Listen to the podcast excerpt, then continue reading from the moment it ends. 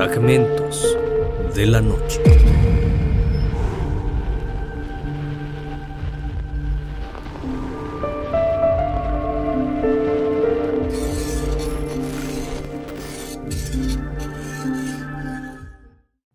...5 de abril de 1933... Una situación atroz sucede en el domicilio marcado con el número 1026 de la calle Aramberry, en el estado de Monterrey. El padre de familia Delfino Montemayor vuelve a su hogar después de un largo día de trabajo, pero al entrar, la escena es simplemente terrorífica, pues han privado de la vida a su esposa e hija. Bienvenidos a Fragmentos de la Noche. La familia Montemayor era originaria del municipio de Suazúa. Hacía poco tiempo que se habían mudado a Monterrey pues buscaban una vida más tranquila y acogedora, ya que no era un secreto que poseían una gran fortuna guardada a causa de la venta de su antigua propiedad y al arduo trabajo del padre de familia. Eran personas muy respetadas y apreciadas en su nueva comunidad, la señora Antonia Lozano y su hija Florinda Montemayor, de tan solo 19 años. Fue entonces que ese 5 de abril Delfino Montemayor sale por la mañana, muy temprano de su domicilio para ir a laborar a la fundidora de Monterrey, dejando acostadas a su esposa e hija. Después de algunas horas las mujeres se disponen a tomar un paseo, por lo que se arreglan para la ocasión. Pero poco antes de salir llaman a su puerta. La señora Antonia se dirige a abrir y la sorprenden cuatro sujetos de identidad oculta se introducen bruscamente en el domicilio. Enseguida la someten a ella y a la joven y las interrogan al respecto del rumor de la fortuna que tenían escondida en el inmueble, al mismo tiempo que las amenazaban con armas punzocortantes. Enseguida, mientras dos sujetos las interrogaban, los otros dos sujetos se apresuraban a guardar todo objeto de valor que encontraban en la casa como las joyas de las mujeres y los cubiertos de plata. Ante la insistencia de los agresores a recibir respuesta, cometieron un error. Una de sus voces fue reconocida por la dueña de la casa, pues enseguida supo que se trataba de un sobrino suyo llamado Gabriel Villarreal. Al confrontarlo, el tipo creyó no tener otra alternativa y ordenó a sus demás compañeros abusar de las mujeres para después cortarles el cuello de forma despiadada actos en los que él también participó, sin remordimiento alguno.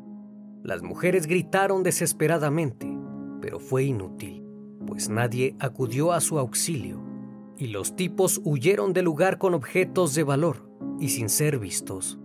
Únicamente quedó un testigo en el lugar de los hechos, la mascota de la familia, un loro que repetía palabras sin cesar.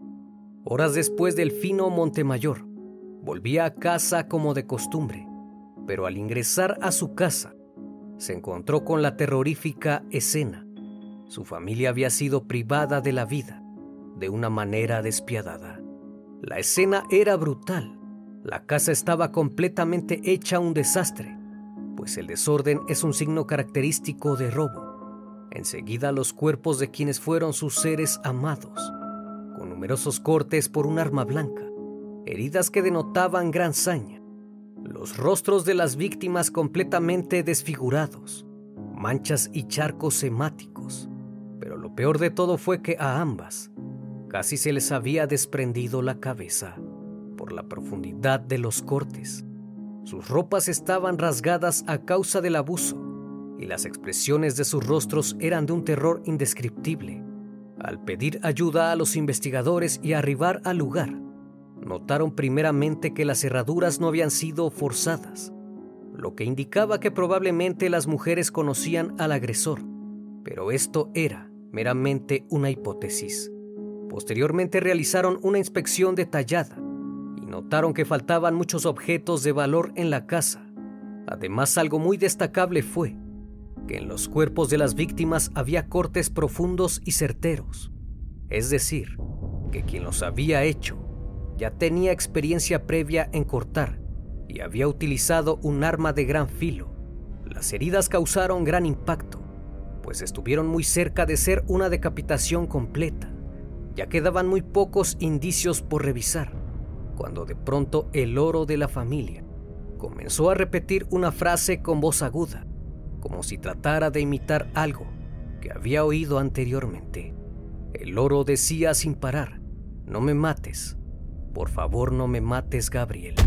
Enseguida le preguntaron al señor Montemayor si conocía a alguien de nombre Gabriel, y dijo que un sobrino suyo se llamaba Gabriel Villarreal, quien laboraba como carnicero cerca del domicilio, por lo que mirando fijamente el piso, notaron un pequeño rastro hemático que continuaba fuera del lugar de investigación e iba en dirección al domicilio del sobrino de la familia.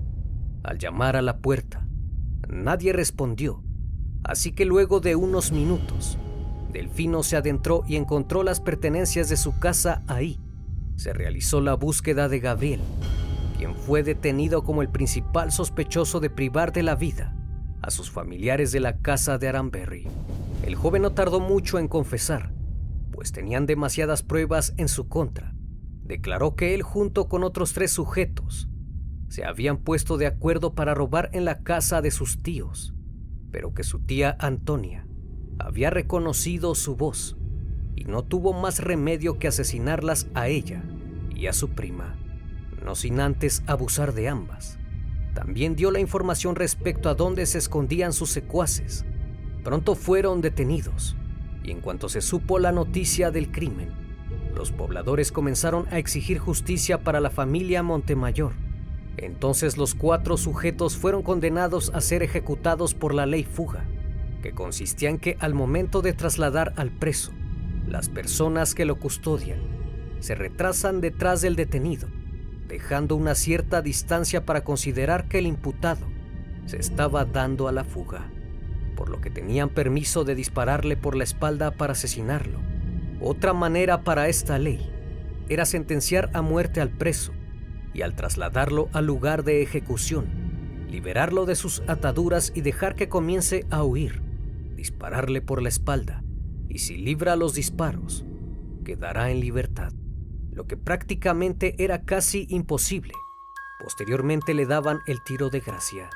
Después de la ejecución, los cuerpos de los criminales fueron exhibidos públicamente para calmar la furia de los pobladores por el atroz crimen.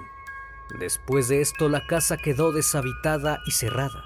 A través del tiempo, los vecinos del lugar aseguran que en ese inmueble no hay paz, pues a altas horas de la madrugada se pueden escuchar los gritos desgarradores de una mujer, además de ruidos similares a cuando se rompen vidrios o azotan cosas. Todos esos sucesos han convertido este crimen en una leyenda. La casa quedó casi en ruinas pues no ha tenido ninguna clase de mantenimiento. También ha sido lugar para realización de ceremonias, para invocar espíritus y realización de cultos satánicos. Muchos de los que transitan por esa calle dicen que al pasar por esa casa puedes sentir como si te observaran desde dentro del inmueble o que han visto siluetas a través de las ventanas. Todos estos fenómenos han sido descritos por más de un testigo y aparentemente se siguen repitiendo actualmente. El inmueble fue vendido en el año 2009, 86 años después del crimen. Espero que esta historia haya sido de tu agrado. La opinión final la tiene usted. Esto es Fragmentos de la Noche, donde despertamos tus peores miedos. Dulces sueños.